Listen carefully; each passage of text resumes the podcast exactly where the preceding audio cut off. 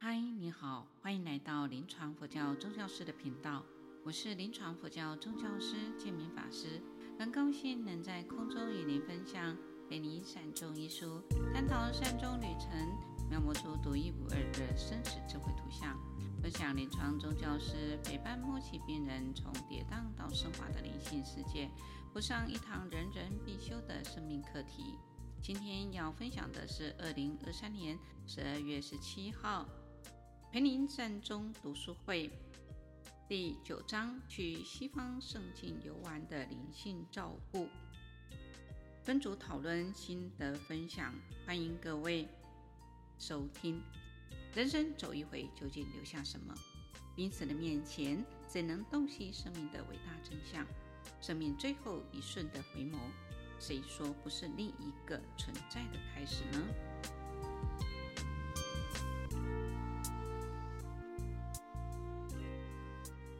组本良法师这一组慧玲法师，各位同学，大家晚安。我是第一组的慧玲。我们今天的同学分享的有淑云，他说他在病房中看到有肝昏迷的病人，但照顾他的人都是在划手机，然后他就觉得这样子的情况对病人很不好，所以他就劝照顾他的人要多跟病人说说话。然后陪伴他，不要只是自己在那边滑手机。另外一位怡琳他说，诶，一位护士、护理师分享说，看到一位先生因为钱杀了太太，孩子到超商求救，后来因为病人的生命已迹象非常微弱，护护理师就在他病人的耳边跟他说，先生已经被抓了，孩子已经安全了。那一位病人就这样子往生。法师。是说，这也是世道中的一道，让病人安心。慧文他就分享到说，十几年前妈妈因为住院脑部开刀，然后从加护病房转到普通病房。在在这个期间，妈妈曾经有产生幻觉、大吼大叫，然后造成同病房的吵闹。慧文他是觉得说，像这样的情形，想请法师解释一下为什么会有这样的情形？法师的意思是说，是不是有询问过医师？这是属于术后的状况吗？那法师又问了一下慧文，说，像妈妈这一种吵闹幻觉的情形，持续了多久？慧文的回答是，大约只有两天的情形。慧文的家人因为觉得妈妈的这种术后的状况已经影响到病房的同病房的病人。所以把妈妈转到一个人的病房，因为两天之后的情形就诶渐渐减少了，所以也就没有再持续去询问医师。刚好有一些原因，所以没有去问到医师为什么妈妈会有这种情形。法师的意思是说，像这样的情形也有可能是属于张望。那张望有两种，一种是生理的，然后有一些是属于心理的，因为害怕。因为恐惧而产生的，所以这个是到底是生理的造成的吗？法师觉得就不在他的所知道的范围内，还是要去询问医师。那因为后来慧文的妈妈就没有再有这个情形，所以他也没有再去问询问医师，为什么妈妈在术后会脑部开刀之后会有这样的情形出现？雅婷，哎，他觉得。他自己在四大分解的部分，哈，他对于照顾的部分并没有遇到，但他认为平常要多练习四道，对家人要道歉道爱，尤其是在有一段时间，他对孩子的成绩要求比较严格，然后他觉得应该对孩子要道歉，对他的妈妈，他觉得要道爱，在他的生活当中。要落实三道：道歉、道爱、道谢。对于道别这一个部分，他却不知道要怎么说。法师是回应，其实道别也就是一再见的意思，也是另外一种祝福，对，让对方安心安，而并非是分离。所以，当我们要跟家人有道别的情形或再见的情形。我们就把它当成是另外一种祝福。素贞她就提到她的父母务农，那最近身体状况比较多，回家的时候她比较常回去陪伴她的父母。要回他自己的家之前，他就想到说，应该让他的父母互相拥抱，然后念十句佛号。这一次呢，他面对他的，他要回来的时候，他就让他的父母面对彼此，让他的爸爸跟妈妈彼此说谢谢，并互相拥抱。本良法师是在，诶，他就回应说：素贞在什么样的情况下，为什么会有这样的一个想法？素贞的回应是。因为他的父母彼此吵吵闹闹一辈子，那希望他的父母可以互相感恩，然后也可以心可以更稳定一点。然后他觉得他自己的心还不够稳定，希望可以让自己的心也更稳定，他的父母的心也可以更稳定。这是我第一组今天的回应。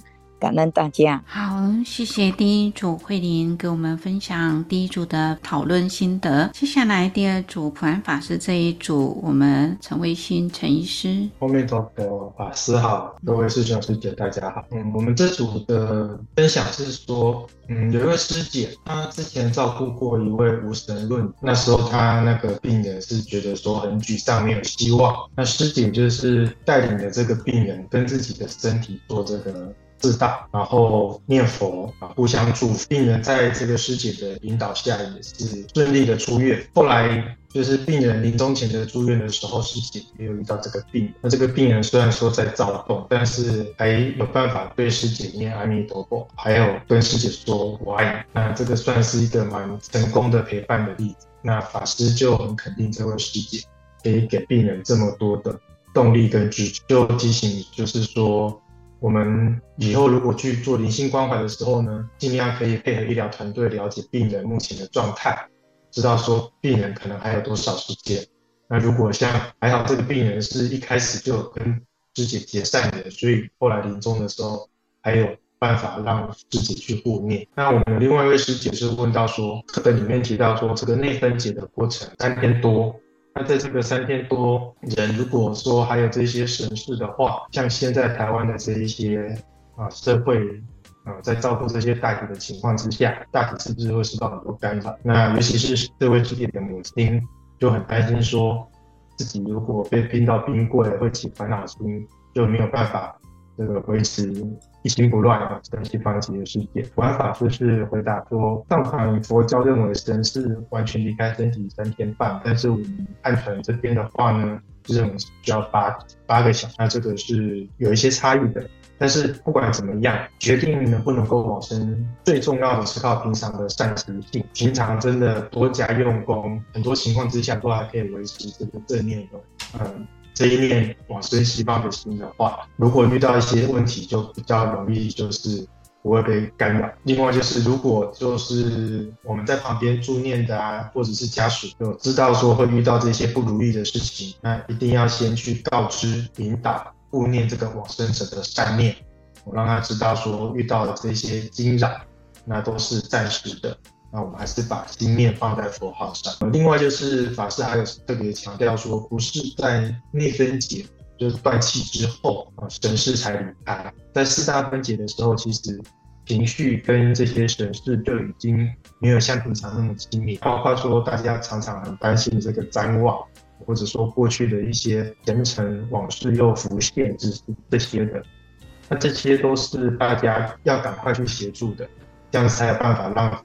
这个往生者在从临终，然后内分解的阶段，都能够最好的一个状况去投胎到下辈子。那我这边就另外再分享一下，就是之前本良法师也有讲过，就是我们的用功，就是自己知道。当我们有疑问的时候，就表示其实我们的功夫还不够，要更用功。那这个也是可以分享给这位师姐的母亲。那我们平常。就是可以尽量找机会做模拟考，比如说去住念的时候，或者是去安宁病房当义工的时候，多这些接触哦，那看看自己在这些过程里面自己的心是怎么样，在心比心的时候，自己是是也是能够安在当下，是不是能够随遇而安？那对自己的这个法门到底有没有信心，自己会很清楚。那不清就发现其实功夫还不够，那就。真的要赶快再麻烦大家尽量想办法再经济。那最后就是有一位师姐分享说，现在自己的爸爸妈妈又病又老，所以说其实这两个礼拜他这些章节他是不敢念。呃，法师是很肯定这位师姐愿意去觉察到自己的现况，然后没有去逃避，强调的就是我们的这些转念是很不容易的，是需要时间的。所以慢慢来，不要勉强。虽然说面对他、接受他、处理他、放下他，只有少少几个字，但是其实这个过程因人而异。有些情况真的是我们的情绪很重的时候，一点一滴的慢慢滴水穿石去努力就是了。也建议说，这么沉重的一个情况的时候呢，要尽量寻求资源，找可以利用的一些，不管是政府的福利呀、啊。关系服务，或者是其他的方式，或者是跟法师请法水去度过这一些难关。但是这些难关也是一体两面，痛苦越大，越有机会可以得到越大的一些觉悟。我们在境界之中去练这个心，练自己的觉察能力，观察自己的功夫，看自己对法门的理解到底够不够。那这些都是因为有这些。逆境，然后我们可以更能够了解自己。另外，法师还有提到说，如果我们知道为什么会受苦，那就比较愿意会去接受这个苦。所以说，鼓励这位师姐慢慢来，那至少先在知见上啊多多了解一点。那我这边就是另外再补充的，就是说，这个面对他、接受他，其实最重要的就是要先接受自己现在的这些缺点，做不到的部分。那同时也去了解自己的这些优点，然后如实的活在当下，那好好的一步一步的去努力，对佛法有信心。比如说我们刚刚讲这个，不知道是不是真的能够顺利往生西方极乐世界，但是我们相信地藏王菩萨，不管我们在哪里，都会把我们再拔起来。即使这一辈子去不了西方极乐世界，下一辈子我也是努力的。继续往这条路这个方向去前前进，那其实西方极乐世界也不过是一个中继站，哦，大家的因缘怎样，自己是不可能知道的，只能够努力的去结善缘，让我们更多的助缘，总有一天会成佛的。阿弥陀佛。好，谢谢微信女士。给我们的第二组分组讨论心得的一个回馈跟分享。好，接下来第三组宣会这一组，祝大家晚安，阿弥陀佛。那我们这组的分享就是读呃《陪你善终》这本书之后，就是了解到原来这就是四大分解，原来这是呃临终的四大分解的一些状况。那师父这边提醒我们，就是四大分解不一定是在呃临终才会出现。那像是糖尿病的病人，如果变瘦的时候，或者是有一些褥疮的时候，这也是一种四大分解的状况。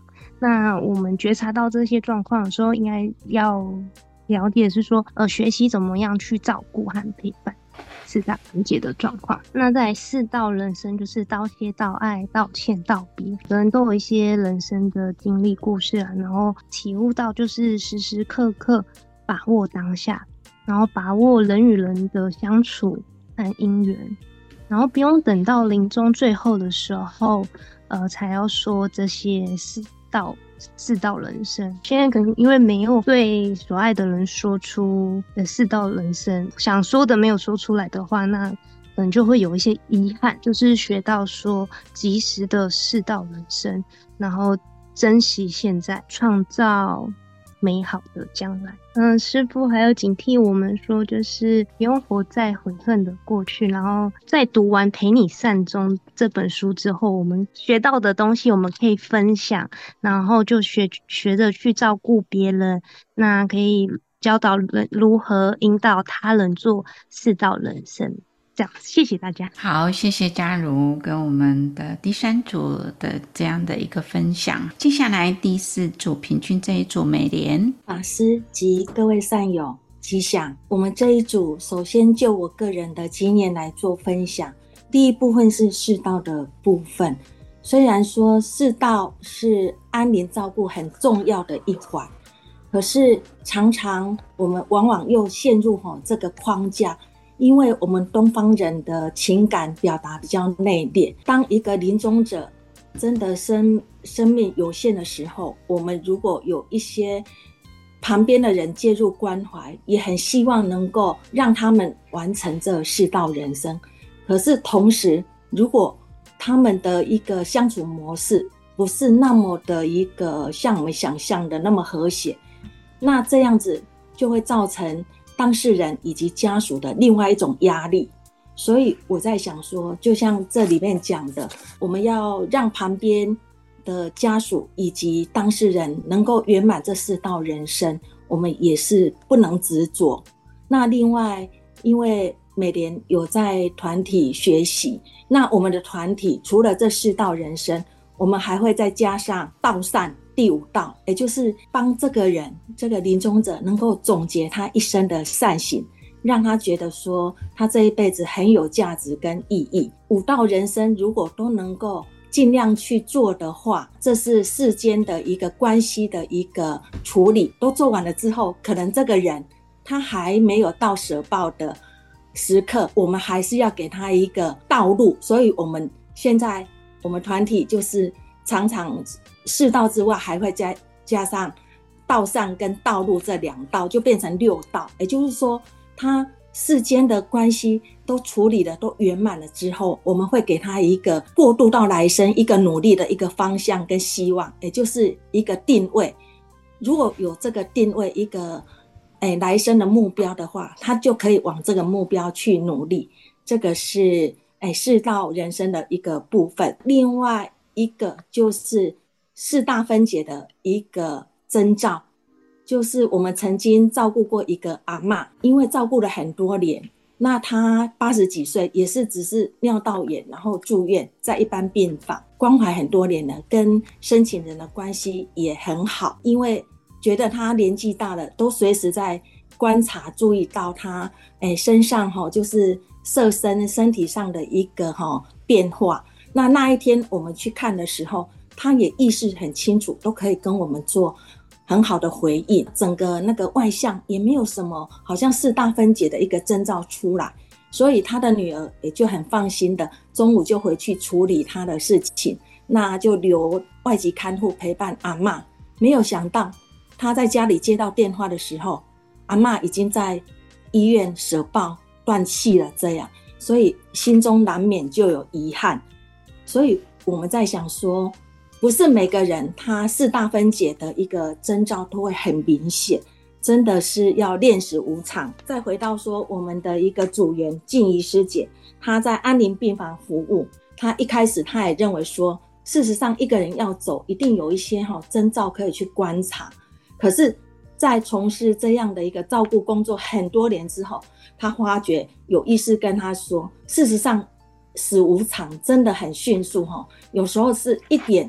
相状都看不出来的，那他真的体验到吼，这个是真实的，所以就让自己变得很谦卑。就是说，还有一点，他认为说，我们也要容许哈，这个当事人，这个临终者，随时都能够跟世间告别，就是哈，很自在的、很自由的，我什么时候要舍报都可以这样子。那这时候，感恩那个建明法师来到我们小组。他就跟我们开示说，事实上，亡者要走都是缘深缘浅，哈，都有他的一个因缘。有时候他断气的时候，家属不在旁边，这也是体谅身边的亲人，有可能就是不忍心让他们面临这样生离死别、很哀痛的这一刻。最重要是不是？我们也要辅导家属，引导家属，能够先做好心理准备、思想建设，不要执着说，我一定要看到，哎，这个亲人的最后一面。只要他能够走得平安、走得好，这就很很足够了。这样子，再来就是说，我们有一个组员就讲到说，素兰师姐她跟伯伯住了三十年，然后伯伯自己知道得癌症哈，他就选择不治疗。那因为婆婆生前有参加助念，所以她有这样的一个死亡的准备概念，都把身后事都交代好了。然后拔管之后回到家里，还好彼此都来得及道谢，然后她也跟婆婆道歉，那个婆婆舍报的过程就很顺利，面容也还安详。那她也分享说，事实上，在婆婆身上哈舍报的时候，她也观察不到有那个四大分解的一个时间点，什么时候开始进行了这样子。那她也在讲说，虽然说我们讲我们有心理建设跟思想准备哈，不一定我们的亲人舍报的时候能见到最后一面。但是如果能够见到那一面，他也觉得说心里有疗愈，比较不会有遗憾。我想这是人之常情，这样子也要感谢我们的平均组长哈，他都在我们分享完之后都做很很适度哈，然后很我觉得很有经验哈的反馈给我们哈，又再一次的哈在我们的分享当中又能够学习到。那他自己也有讲到说陪伴。能够有同理心这一点，事实上是很不容易。也就是说，在陪伴的过程中，我们要学习如何去把握相处的时光。他举一个例子，就是说，哎，他可能有在带，哎，带一些人学缠绕画。那在过年前，他就有准备那个缠绕画的红包去送给对方。结果没有想到，因为他应该是一个很。很发心一个哈善心善行哈，要祝福对方，没有想到对方哈他们是街友，就非礼注意说啊，我们都没有钱了，你还要我们放钱进去？他真的自己哈就很诧异哈，他说啊，完全没有想到对方的处境，还好他很善巧的马上跟对方说，我是因为这个红包里面装了关心跟祝福，要让你们放在枕头下的，让你们一年都平安。所以我觉得学习哈，永远都是哈，一直一直在增上哈，然后对镜去实修这样子。还有静娟师姐她说，先生的姑妈就是她有居家安宁的部分，而且是很长的时间。那因为姑妈常年念佛吃素，所以他们去看她的时候，虽然病痛缠身，可是都笑脸迎人。非常的敬佩，都能够转念正面作意，所以离开的时候也是很平静安详。我在想，这个就是他平时的一个修行哈，所以心灵素质很高，不是每个人哈在死亡的时候都不会很痛苦的这样子。所以我们每个人当下哈所修行的，就是哈一定是在关键的时刻。应该是哎，所作不虚哈，都能够用得上。月香师姐她有讲到说，经历父亲哈住安宁病房的时候有打吗啡啊，当时他不知道安宁病房有宗教师可以需求来关怀，然后那时候也没有学到世道人生，拔管回家的时候也只能用我哎他既有的观念去陪伴父亲，可是他现在有感触说。我们每个人都要面临生老病死，是必经的历程。那希望希望透过像陪你三中读书会的学习，将来遇到的时候可以做得更好，没有遗憾。另外有一位师姐，就是美如师姐，她说她比较没有一个实际的经验，她只是知道说往生的时候要保持正念，但是她认为说。听大家这样的一个分享以及学习，她觉得陪伴末期病人，虽然说要以病人为中心，站在病人的立场，可是她认为说，好像在陪伴哦失智症的病人，也好像在陪伴小孩子，所以这一点的话。我我想，可能如果哎、法师能够再进一步的再哎、说明一下，应该是还是中间有一些差异吧。婷婷师姐她就说公公肝癌，然后她不想让外人照顾，所以就是小叔小姑她以及先生这样轮流照顾。然后她想说，不管如何，应该都要尊重病人的一个意愿跟选择。那以上是第四组的报告。谢谢法师，请你们再指导。感谢美莲代表第四组给我们的一个分享。那接下来我们请普安法师给我们做一个总结一下，麻烦普安法师。是个，这的确这个主题里面会有非常非常多的面向，针对佛教徒是可以讨论的。像我们这一组里面哈，那婉婷的。问题就问得非常的好，甚至于想请婉婷把她的问题整理到我们的聊天室里面，让大家可以参考一下。这也是非常多佛教徒会去询问的问题啦。很抱歉，我刚刚好像漏听了，美莲是刚刚有提个问题是吗？请问你可以再说一次那个问题吗？就是刚刚第四组，嗨，是您您刚刚倒数第二个，那个那个有一位伙伴他说，他觉得，哎、欸，陪伴临终病人，照顾临终病人，虽然要以他为中心，可是他觉得好像很像在照顾失智病人，也很像在照顾小孩子的那种方式。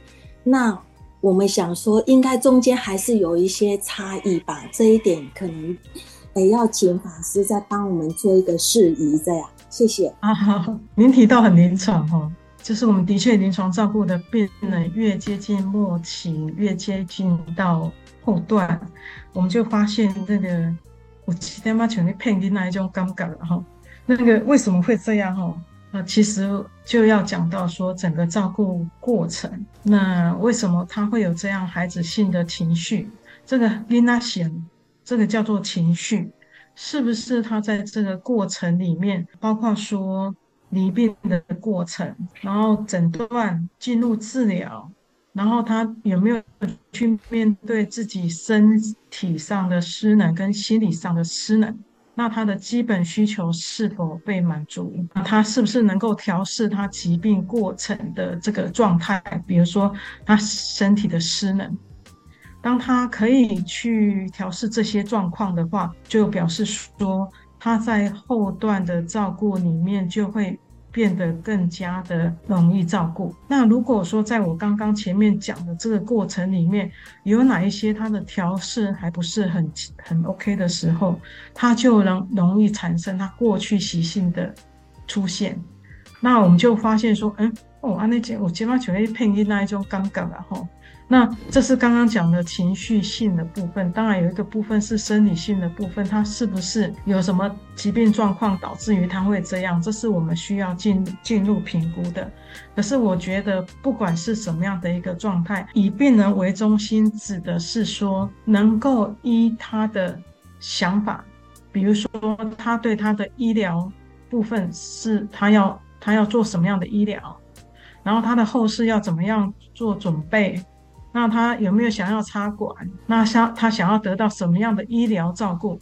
以病人为中心，指的是说一切都有符合他的需求的状态，叫以病人为中心。包括说，呃，他后续的治疗的过程里面，他要接受，甚至于，呃，我们常碰到的状况是，很多家属不愿意让病人到安宁病房，可是病人却一直想要到安宁病房。那这是这其中的差异。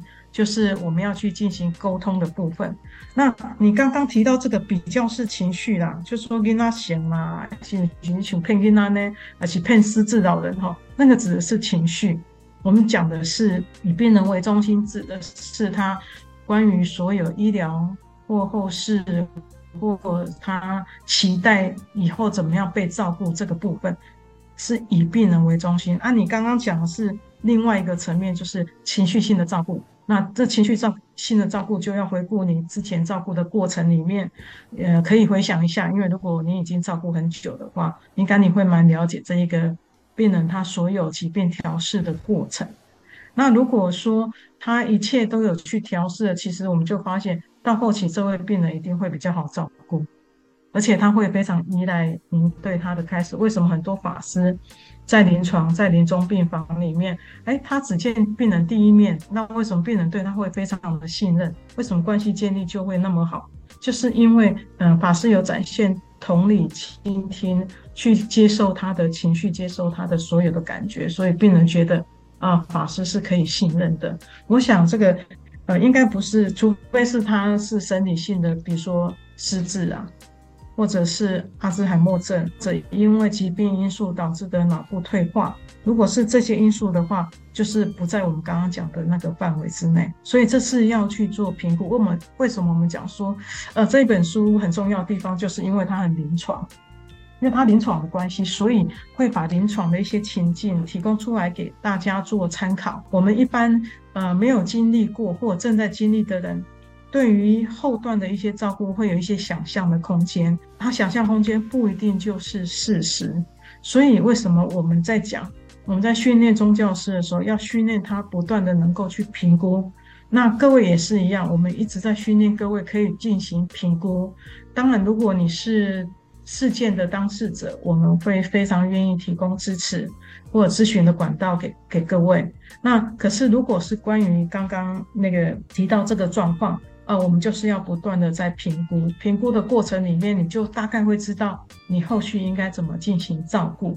那我觉得今天我，呃，比如说我们那一组各位提的这些问题回馈都是非常好的，包括说在这个团体里面，你可以去谈出来，去讲出你自己的情绪，我就觉得非常不容易。因为，呃，像有学员提到说，哎，他还不太敢看这一本书的第九章、第八章。因为自己正在情境当中，我觉得当你可以在呃线上把这个情绪表达出来的时候，这就非常的棒，表示你已经慢慢在接受要去面对这样的一个事实。你需要的是多一点点的时间，多一点点人给你支持，然后你自己，我想你应该心里就有一个方向。那我们在这里扮演的角色就是这一个角色，希望可以支持各位。在陪伴临终病人或者陪伴自己的亲人过程里面，你能够有更好的一个方式，还有你能够找到更适切的陪伴方法，让你在走这个历程不至于那么的辛苦。那我觉得这应该就是我们读这一本书最主要的用意。那也也感恩各位愿意在这个空中跟我们分享您自身的经验，或者是您照顾经验也好。那这一些都会成为其他人非常重要的一个资料。那我们都在学习怎么面对死亡。我们不知道死亡什么时候到来，可是它有一有一天一定会到。你现在就是在为自己做准备。那我觉得这个时间是非常的重要的。那大概以上对于今天的章节做这样的结论。谢谢。好，谢谢普安法师给我们今天的这一章的一个总结，这非常好。我看一下。我们的留言一下哈，其实哦，我想在这里我们能够在线上将来阅读《陪你善终》这本书，我相信如果你一个人看，可能不是看不懂，因为反正中文文字都看得懂，好，每一个字都认识，只是串起来的时候，你可能不是那么的理理解它的意思。但是透过我们读书会，我相信互相的交流之后，经过我们这样子彼此之间的讨论之后。那更能够更清楚、更了解，这就是这样的一个团体啊阅读的一个好处。那这个课程啊，这是倒数第二堂，下个礼拜是剩下一堂。那希望呢，各位呢啊要把握这样的一个机会，因为明年上半年我可能很难开课。好，我我先跟大家预告，各位先不要期待，因为真的有困难哈。那但是如果你有问题，在线上问。